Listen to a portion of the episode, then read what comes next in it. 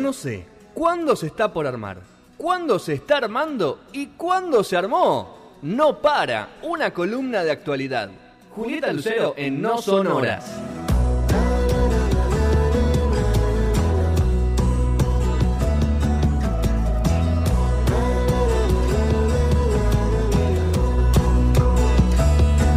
Segundo bloque de No Sonoras. ¿Qué pasó, Fe?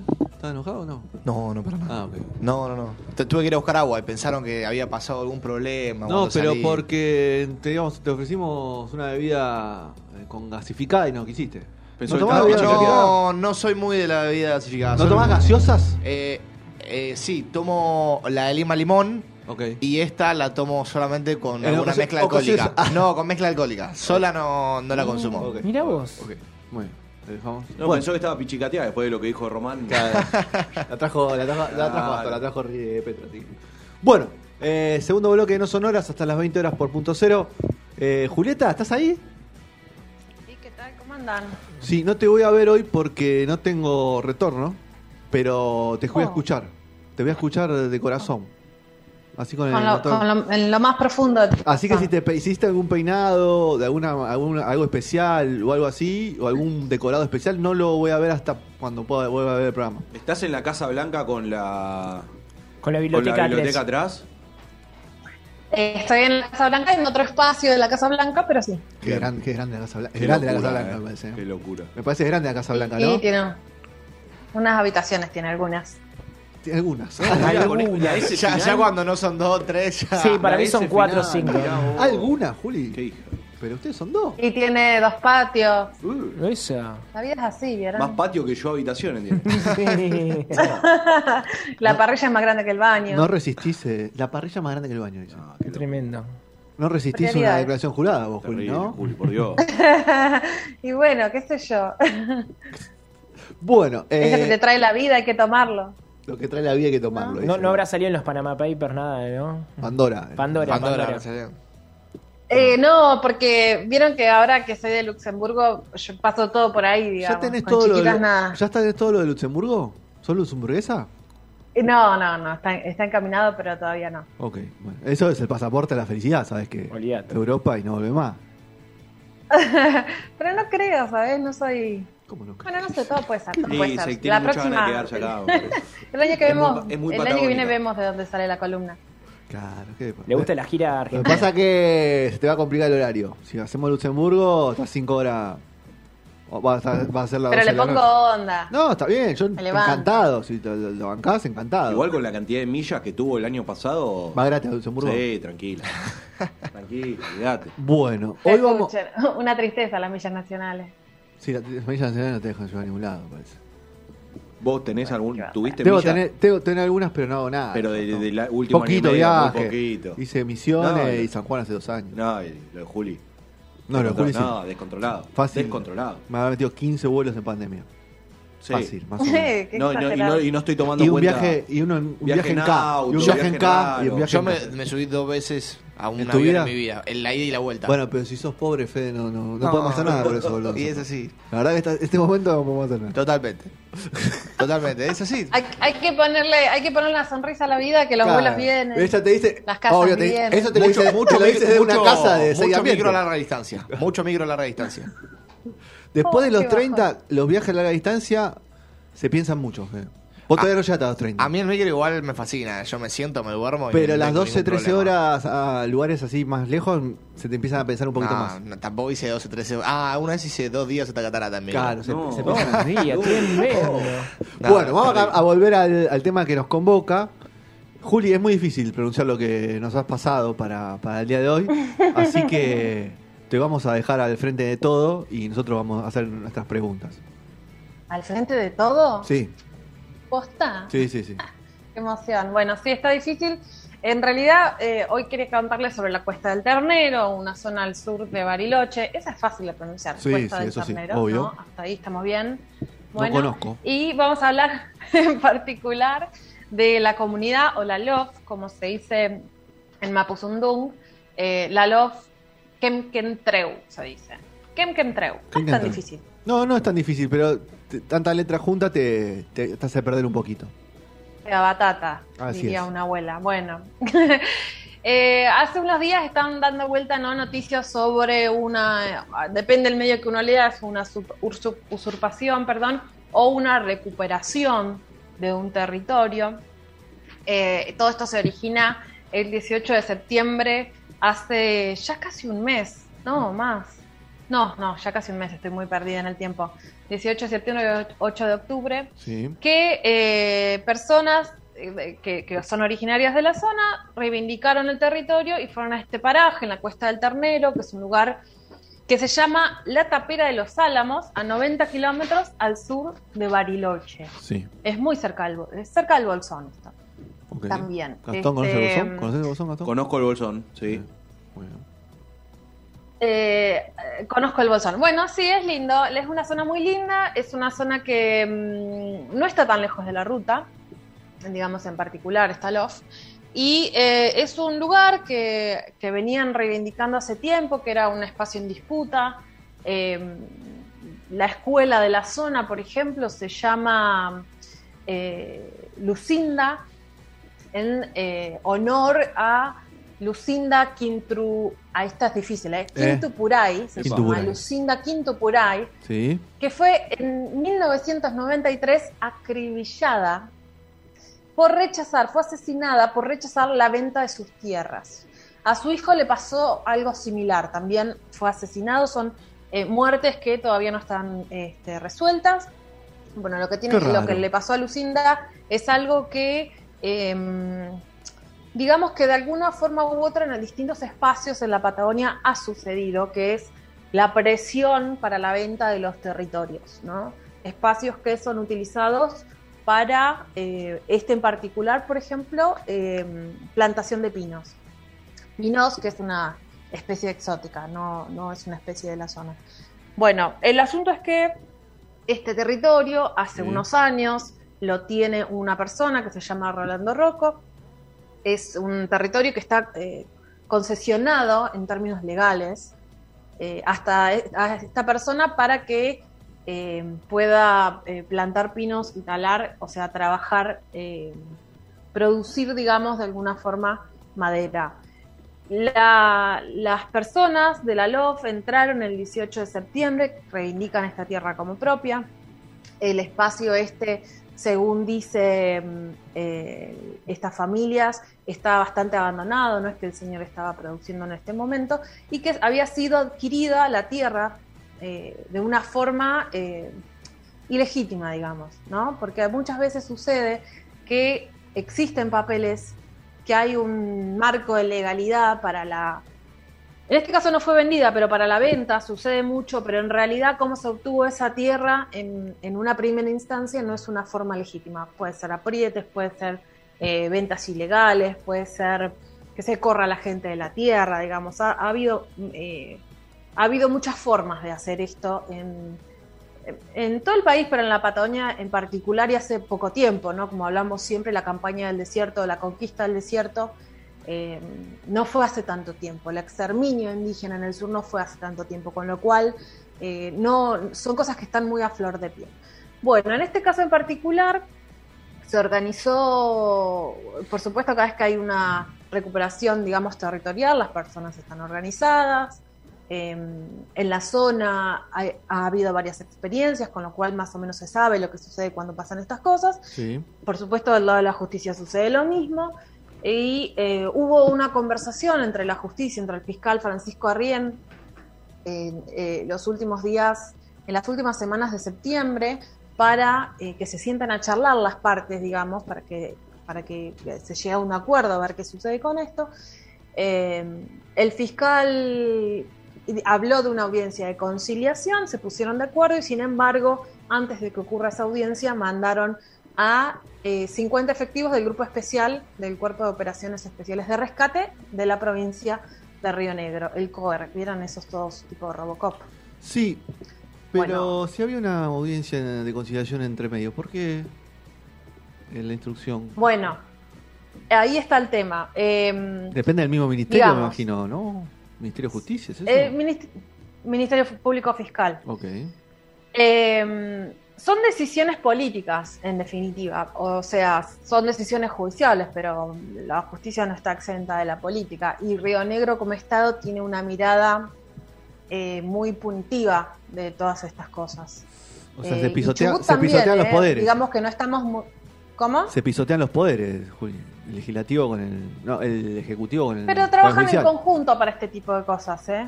Trabajan en conjunto. En el caso eh, de Chubut sucede lo mismo, porque es una zona muy cercana, una zona muy cercana al norte de Chubut Sí. y, y es una situación similar a la muerte del de, asesinato de, de Maldonado, con Sí. lo cual esto ya de alguna forma lo vimos, esto de, de, si charlamos no charlamos, te mando a la policía, te reprimo, te, mando- te meto gente eh, presa, eh, digamos, eh, la- el tipo de acción que tiene la- las fuerzas de seguridad, sean federales, sean provinciales, son similares eh, y en general no, no es de diálogo. En El signo, no el de signo político de, de- de Río Negro es hoy, frente a todos, no.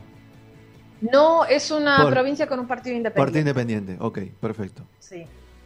Eh, la gobernadora es Arabela Carreras. Sí. En las últimas elecciones se iba a presentar Alberto Bretilnec, que hoy es senador nacional por Río Negro, pero eh, según la constitución provincial no podía presentarse, se presentó igual, finalmente la justicia nacional, la corte dijo no te puedes presentar Sí. y quedó como candidata a su vice, que es Arabela Carreras, quien es hoy eh, gobernadora. ¿Y le sigue respondiendo al, al, al- al que ganó las elecciones o, o ya es una radical libre, como se dice? No, no, no, no, no, no para nada, para nada. Eh, de todos modos, es una historia compleja la de los últimos años de, de Sí. Río Negro, porque recuerden un que problema. asesinaron al gobernador de claro. Río Negro. Hubo problemita ahí. Problemita de ¿Se familia. acuerdan? De familia. Bueno, sí, eh, la- que la esposa eh, lo asesinó en la se le casa, escapó, en la una, cama, de se le escapó un tiro. un tiro en la cara, sí. Eh, justo a fin de año y hacía poquitos días que había asumido como gobernador. Su vicegobernador era Bretilnec. Claro. que entró en disputa con el hijo de Soria, Soria. que era el gobernador muerto. Sí. ¿Y quién es hoy el hijo de Soria, gobernador muerto? El ministro de Justicia de la Nación. Claro. Entonces, Río Negro ya en sí es un... Por momentos pasa por abajo del radar, ¿no? De las noticias nacionales, pero por momentos está ahí en, en- en la disputa, digamos. Hoy, quien es eh, oposición de Beretilnec, que es como el líder político de la provincia, junto con Arabela Carreras, está como ministro en el, go- en el gobierno de Alberto Fernández, como ministro eh, de Justicia. Ahí, ahí hubo Bueno. mucha- muchas traiciones, veo yo, ¿no? Te puse en el poder, después cuando estoy en el poder. Un- una novela mexicana, parece. Claro, cuando te pongo en el poder, te suelto la mano, no te, re- no te re- como no te reporto más o no te respondo más. Y el, del otro Digamos lado es lo que, mismo. que cada uno tiene sus ambiciones y su construcción de poder. Sí, sí, sí, Eh, Soria, hijo, eh, Es un era en feudal, ese momento es un señor intendente feudal ahí. de Roca, si no me acuerdo. Soria, Soria es una familia feudal ahí, ¿no? Como los, como está varias provincias Soria de es nuestro país. es una familia con mucho poder. Claro. Eh, sí, es una familia con mucho poder. En realidad ahora quedó solamente él en el gobierno. Eh, porque eran el padre y él. Y la madre, después creo que tiene una hija y un varón, pero ellos no están involucrados en política, entiendo. muy bien. Pero, Bueno, un pero bueno, también de Río Negro es Pichetto, que es otro jugador. ¿Juega Pichetto todavía No. en Río Negro?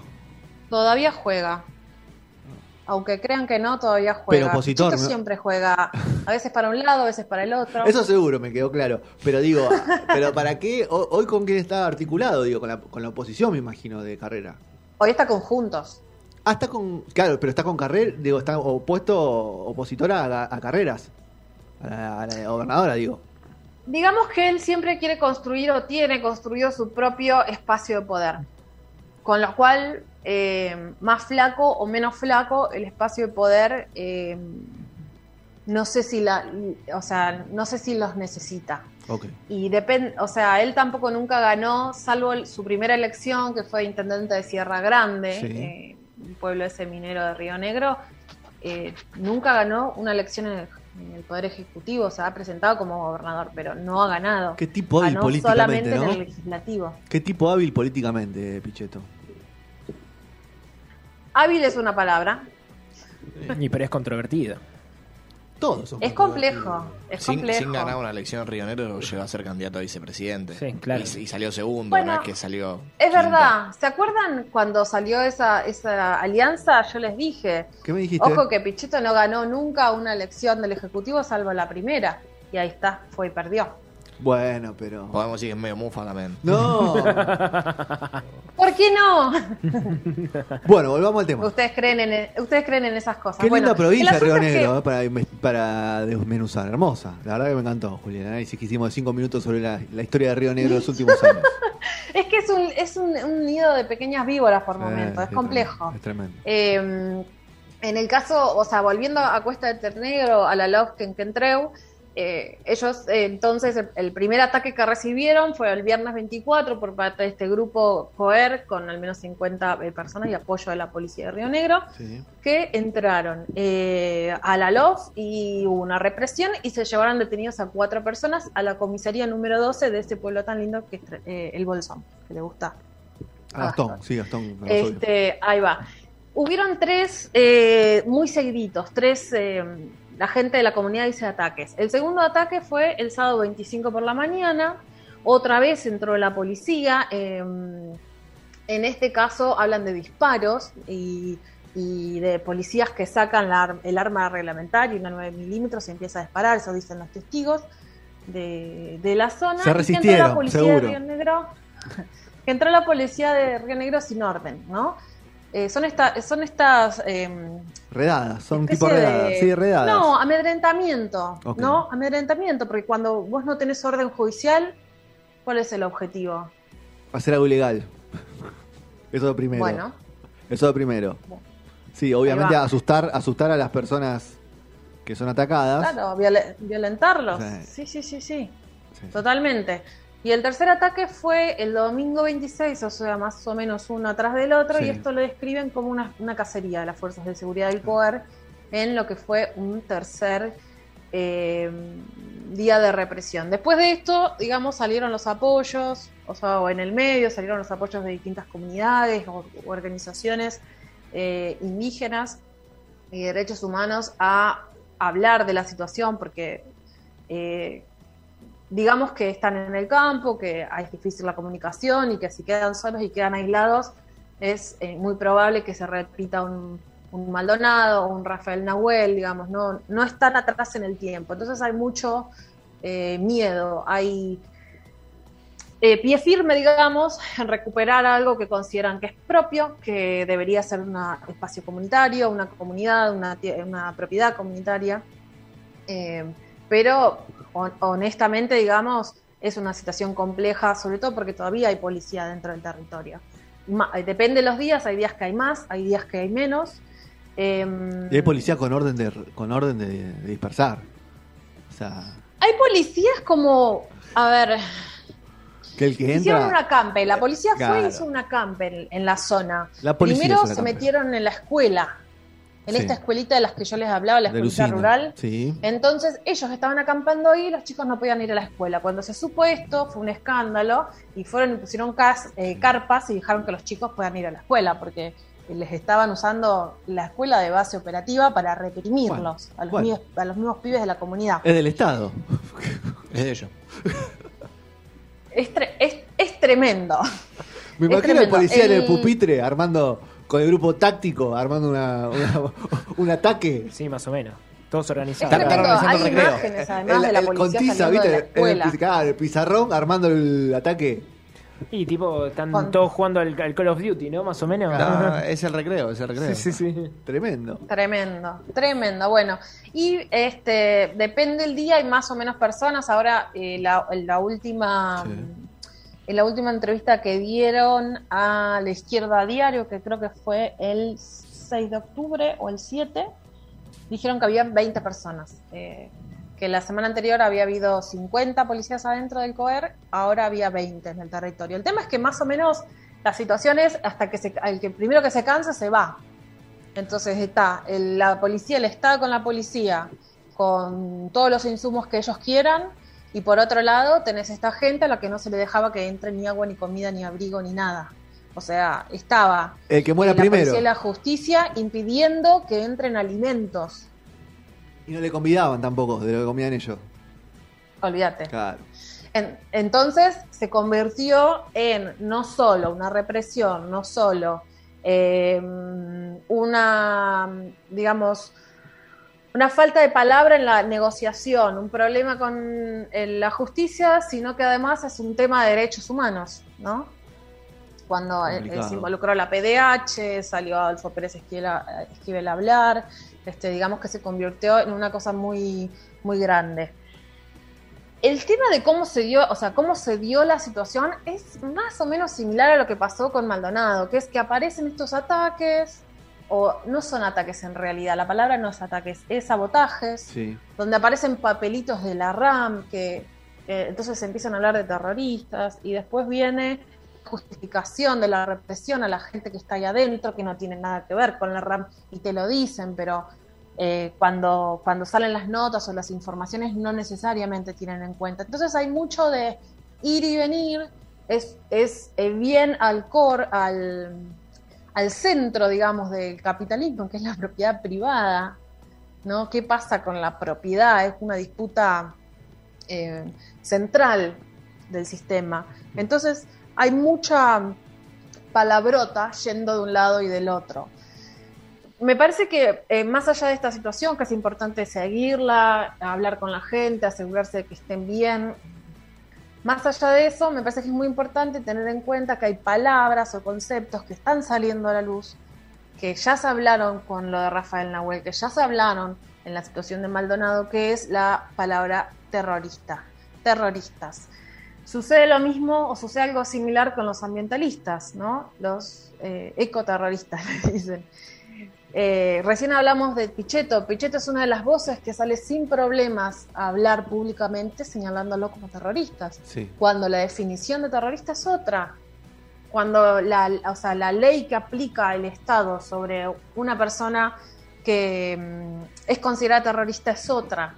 sí. Entonces, eh, me parece que más allá de esta situación en particular, que es gravísima, hay que tener mucho ojo y mucho cuidado de qué forma se están nombrando, de qué forma se está hablando este tipo de actos, porque no, eh, no se puede permitir, digamos, que se avance ni con violencia ni conceptualmente, porque se van corriendo los límites. De a poco se van corriendo los límites.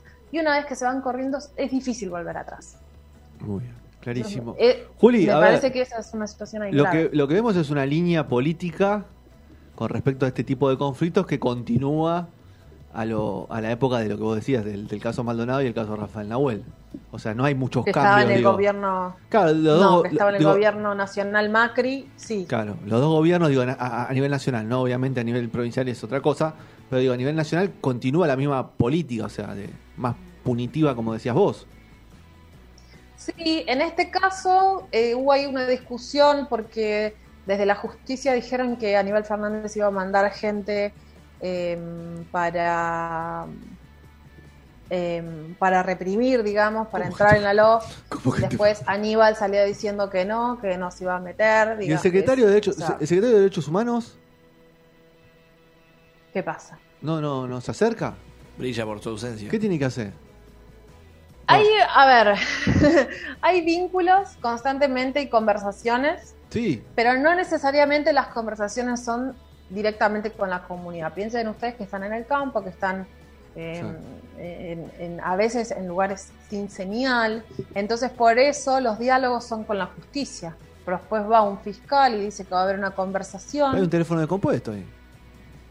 Es un problema. Por eso, por eso entran eh, los organismos de derechos humanos a, eh, a, a ser de intermediarios de alguna forma. Obviamente, O las organizaciones provinciales. Pero no son, pero no son organismos estatales los organismos de derechos humanos, son, son asociaciones sin fines de lucro independientes. No responden a ningún. Sí. Por eso digo, el secretario de Derechos Humanos, Pie- Pietragala es. Debería involucrarse. Es. ¿Cómo se llama? Eh, sí, Pietragala, Pietragala. Pietragala. Tendría que involucrarse ahí. Digo, por lo menos escuchar las dos campanas, ¿no? Y que no llegue solamente el fiscal a esa comunidad Claro, como, como es- intermediario, ¿no? O sea, que, se- que haya alguien más ameno, claro. Cada- aparte, Hay ahí está bien ese concepto que- gran- que, dice Petro, Digo, el, el- el lenguaje que va a utilizar un fiscal no es el Sí. mismo que va a utilizar un secretario de Derechos Humanos. Totalmente. Eh, hay un gran desconocimiento por parte de ciertas personas que están en el gobierno nacional sobre cuál es la realidad de las comunidades indígenas. No hay referentes. estamos hablando de Pietragala en particular, Claro. quizás ya se actualizó en su conocimiento. Pero hay hay no hay referentes en ese tema dentro del gobierno, me parece. Dentro de lo que es en general el gobierno, ¿no? Porque cada uno es especialista en diversos ámbitos o diversos temas o diversas problemáticas. Pero no en lo que tiene que ver con, con, con el tema mapuche, con el tema de ocupación de tierra y todo eso. Hay, no hay un referente de decir, bueno, esta persona está metida, No, lo pero no viene podría siguiendo. haber una secretaría, algo, algo ya más complejo una secretaría para Claro. hoy, hoy. Por un Bueno, sistema pero es un, es un tema más Pero sí un especialista que Y pueda sí. meterse y pueda hacer un nexo de. Porque sí, parece como que, que- como que esa comunidad, como que las comunidades son como más outsiders cuando son tan argentinos como vos y yo, como y los consideramos realidad- afuera y los queremos echar de sus como grupo delictivo los cual. outsider. Claro, los miramos, es verdad eso, una mirada eh, desde, desde como si fueran delincuentes. Claro. Existe el Instituto Nacional de, de Asuntos Indígenas, digamos, y laburan. Lo que pasa es que, No tienen presupuesto. digamos, ¿qué peso relativo puede tener una institución así diga- y, eh, dentro del gobierno? Y depende del gobierno que hay, la bola que le dan. Sí, eh, a veces, no, no te puedo decir en el caso particular El 12 de la octubre de lo ahora, llaman, pero a veces hay buenas voluntades que no llegan a buen puerto porque no hay peso político para acompañarlos. Sí, porque no, no, no produce voto, tal, tal vez, las comunidades. Botito. Muy bien. Bueno, Juli, gracias por el informe. Bueno, al final Eh, hablamos un montón de la política de Río Negro. Y pero ¿y va de la mano o no? Y Nacional Sí, también, señor. va de la mano. Va de la mano. Sí, sí, sí. Ahora que, que. Fede se está sumando a poco al equipo, que hoy se suma a la mesa un poco, lo vamos a empezar a, a educar eh, ambientalmente. Porque lo vimos, lo- le hicimos dos preguntas y lo vimos muy flojo. Sí, lo, lo necesito. No, Lo vimos es- muy flojo, Juli. Sí, sí, sí. Muy flojito. Bueno, ya haremos otro examen. Sí, sí, otro no, test. no, no, no supo resolver el, el tema de los tachos. Me, me- me da miedo un, un examen de eso porque r- si ya no sé resolver el tema de los tachos. Yo te que ayudo. El, el tema, el tema de los tachos debe ser como la Ni pregunta hablar, fácil. Ni hablar de humedales, ¿no? Si le tiramos el concepto de humedal, la Fede lo... No, no, está la ley, o sé que se, se está tratando o, está intentando que salga la ley, la ley de humedales, Bueno. que si no me equivoco la presentó el Frente de Izquierda. Sí, no sé, sí, no, no sé, Juli lo debe tener más claro eso. ¿Quién lo Lo presentó? presentó un montón de veces. Claro. Un montón de veces. Vamos a ver qué pasa. Bueno, pero, vos juntate pero está conmigo. bien que sepa que existe una ley de humedales. Muy bien. Vos, Fede, juntate conmigo que te va a ir bien en el examen. Ah, vos, vos ganaste, digamos, Esa. podríamos, podríamos decir. Claro que sí. Está bien, parece muy bien. Bueno, bueno, Juli, buen fin de semana, que descanses. Buen bueno, fin de Juli. un placer. En Me voy uno al de tus-. De, de tus seis ¿Cómo. ¿Cómo el doctor? ¿Pero qué te iba a viajar de verano o ahí en Patagonia? ¿Dónde está? ¿Dónde está Juli? Me voy a Viedma hay una fiestita de la cerveza. No maneje, hermana. Quédate a dormir No, bien, me ma. llevan. Me llevan, me llevan. ¿Hay un conductor designado ahí? Oh, por supuesto. Qué horrible ir a una fiesta de la cerveza como conductor designado. Tremendo. Lo peor que te puede pasar. 701 nos vamos. Eh, besos, Juli. Adiós.